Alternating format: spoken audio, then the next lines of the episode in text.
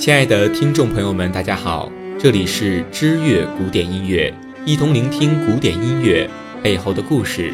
我是你们的好朋友摘里晨。今天给大家带来的是格林卡的《我记得那美妙的瞬间》。大名鼎鼎的普希金创作了《我记得那美妙的瞬间》这首诗，随后由格林卡改编成一首浪漫曲。单单提及这两个名字，世人就会情不自禁地立正行注目礼了。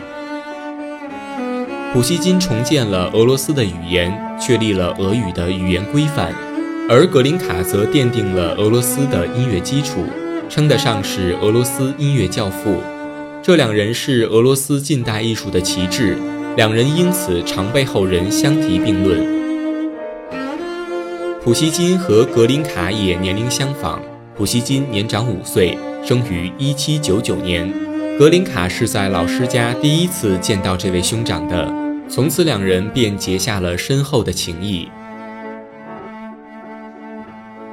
格林卡经常把普希金的诗作为创作题材，也是思想的源泉，因此有人说格林卡是音乐里的普希金。这首我记得那美妙的瞬间浪漫曲。不仅是两人珠联璧合的杰作，在这首乐曲的背后，当然少不了一个女人，把他俩紧紧地联系在一起，她就是凯恩。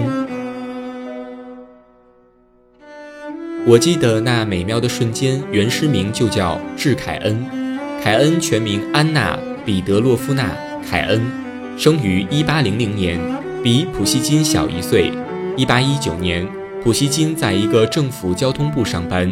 结识了一些比较激进的十二月党人，经常出入于圣彼得堡一些进步人士的文艺沙龙。在一次舞会上，普希金和凯恩相遇，坠入爱河。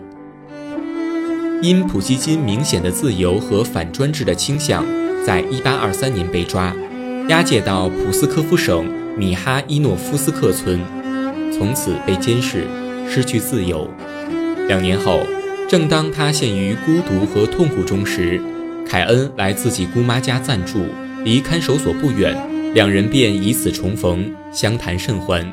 但与凯恩的离别，普希金也是依依不舍，就此便写了《致凯恩》的情诗，作为临别的赠言。《致凯恩》是他的代表作，这首诗情感跌宕起伏，写出了人们对美好生活的向往。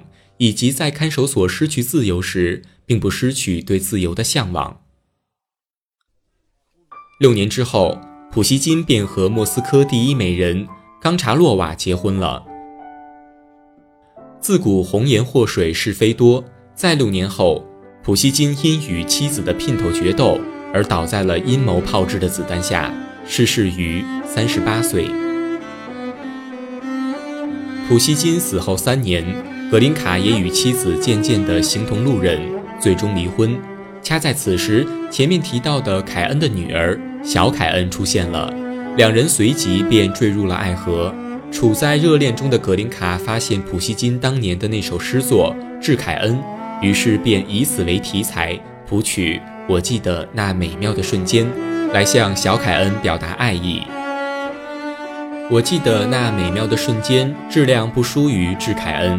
是格林卡浪漫曲里的上乘之作，音乐旋律柔软委婉，中间一段却焦躁不安，感情压抑，反映出诗人对爱情的不确定，但最后豁然开朗，走向光明，表现出爱情给人生带来无穷的动力和希望，是对爱情的歌颂，更是对人类美好情感的传扬。聆听，我记得那美妙的瞬间。你会惊讶于音乐旋律和诗词的韵律结合的天衣无缝，让人不由得感叹俄罗斯文学与音乐的伟大，也让人切身体会到音乐里的普希金确实是非同凡响。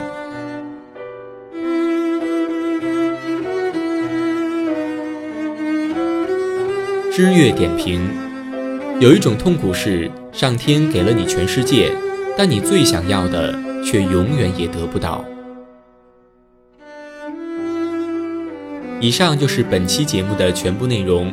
如果你也喜欢本篇书稿或对我们的节目有任何建议，请在微博或微信公众号中搜索“知乐古典音乐”并添加，回复节目期数九十九，查看本期节目的文字稿。